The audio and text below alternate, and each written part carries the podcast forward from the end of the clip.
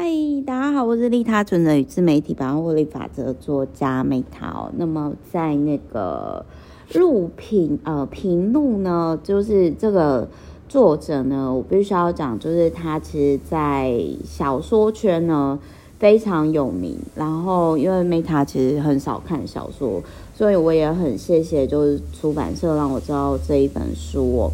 嗯，就是他写了非常多，就是这个平路呢。我觉得平路他在那个创作这条路上，就是我的超级大学姐啦。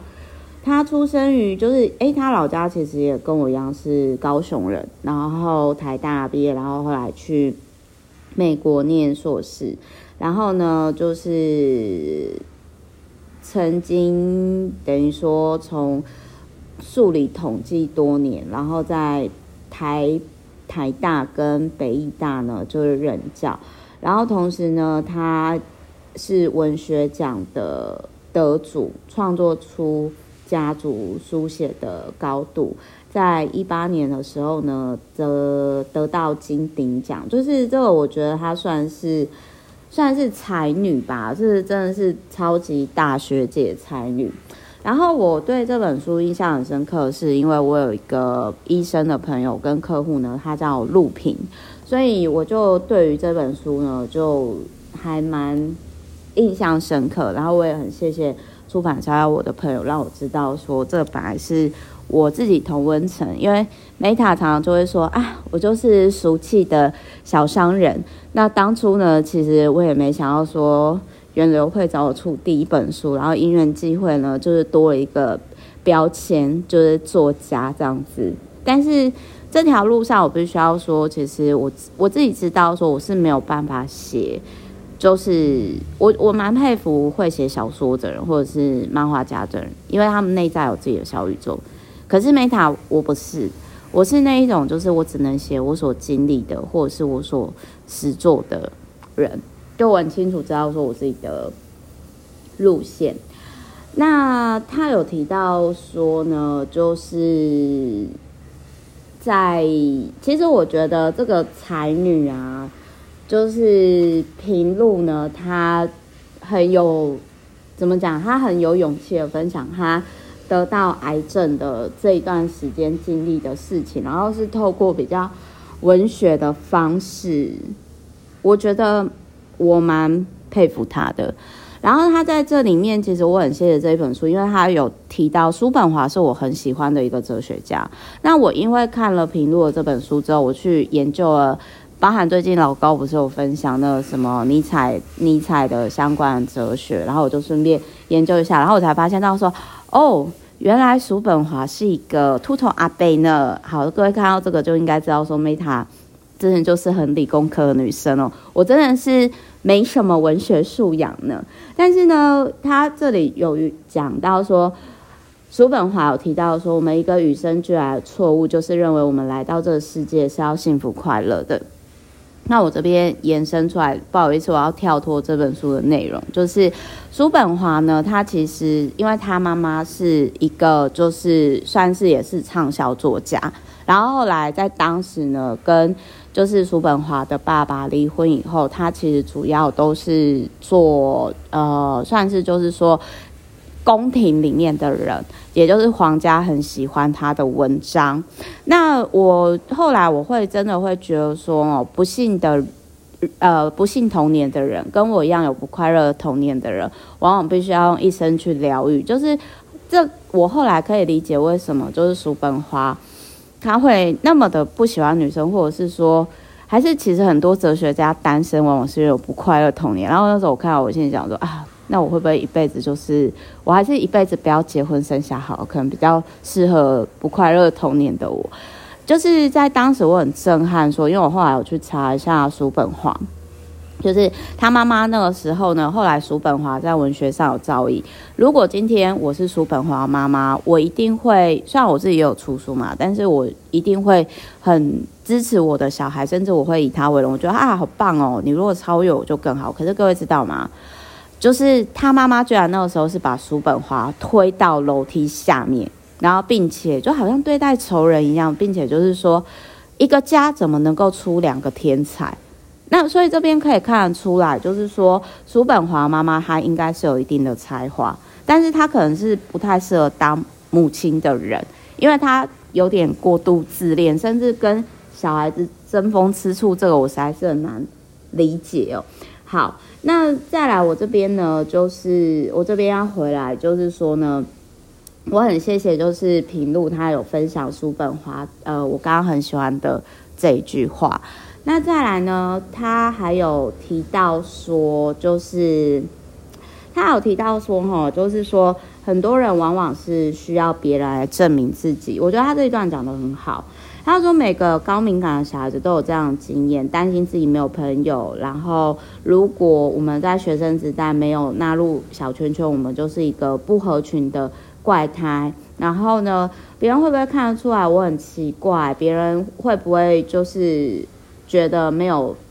没有，就是不会想要跟我一起在一起这样子？所以其实高敏感的小孩就习惯会有别人当中评量自己，又有自己眼中评量别人，这是整个社会化的过程。那融入社会的同时呢，正所谓正常的框架也会一路的，就是构成压力。那就是我，我其实就是他，我其实我也很认同他。其实讲的就是说，当你今天在社群媒体上分享、分享就是别人呃分享幸福快乐的事情的时候，其实这个框架缺乏想象力。就是，而且他又说，我们社会会定义怎样孤单的人，然后就是失智的人，呃，生病的人，然后如果没有跟别人一样的话，就是成为所谓的怪咖、异类哦。那我这边就是我想要讲一下，就是说呢，诶、身为一个小怪咖，虽然我觉得我自己是一个很平凡的人哦，但是我真的是很能理解，就是他在讲的那个过程当中，就平如讲的那个的过程当中，我之前有讲过嘛，我就是大学之前就是十到二十岁，我不是没有童年嘛，我就帮忙长照佛事助持嘛，因为身为家中老大，因为我就觉得就是老大就很容易会被灌输说，我们就应该要照顾家里，为爱为家付出，然后。然后反正就是说，我后来就是觉得说，哎，我为家庭付出，我爸那个环游世界应该要赞助我吧？结果我爸就说要我自己想办法，我就生气，我就没有选择念太大，然后就是利用念国立高雄大学的奖学金，然后后来去环游世界嘛。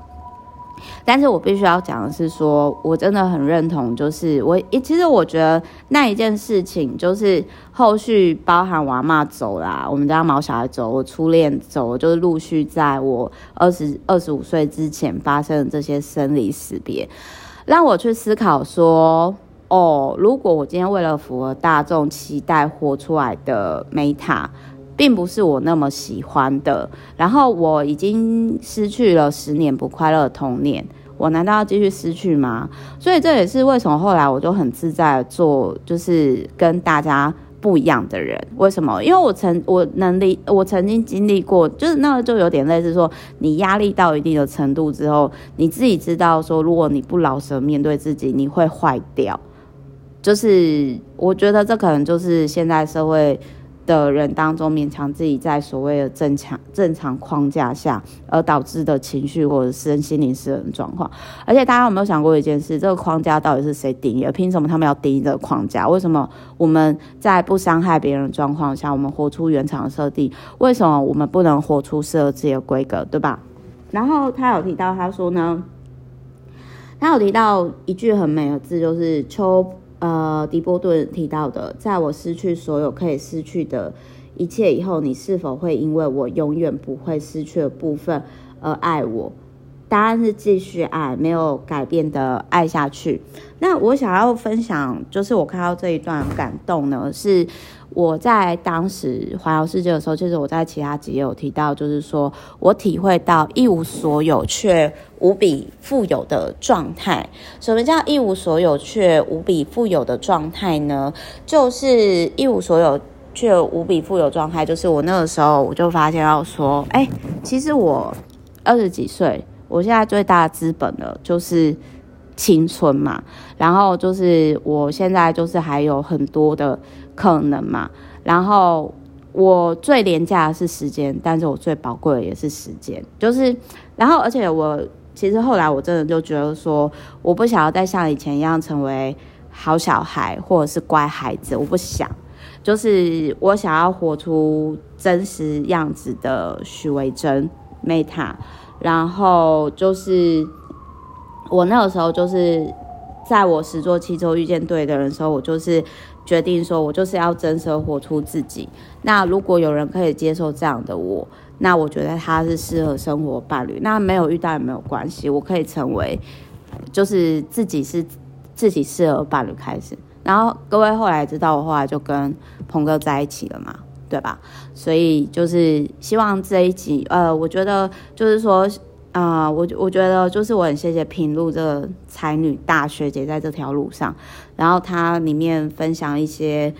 因为他其实是文学上非常有才华的人，那因为我自己是理理工科的，我是自然组女生，所以我在看这本书的时候，其实我好像开启了一个文学的大门，然后也因为这样，然后我开始去研究，因为叔本华，我必须要讲，我真的很爱叔本华，就是我喜欢的书里面当中作者也都会提到他，所以后来我也很谢谢，因为这本书我真的好好去研究叔本华的生平，然后我才知道说。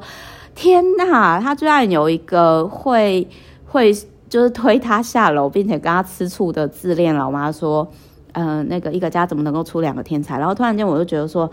哎，其实我没童年也还好啦，没有，我就是你知道这有点坏，但是有时候我觉得幸福是比较出来的，所以就是这本书的收获就是。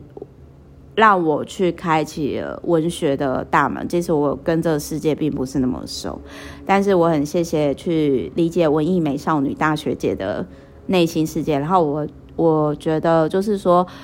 她很透过这样的方式去记录她呃得癌症的整个过程，我觉得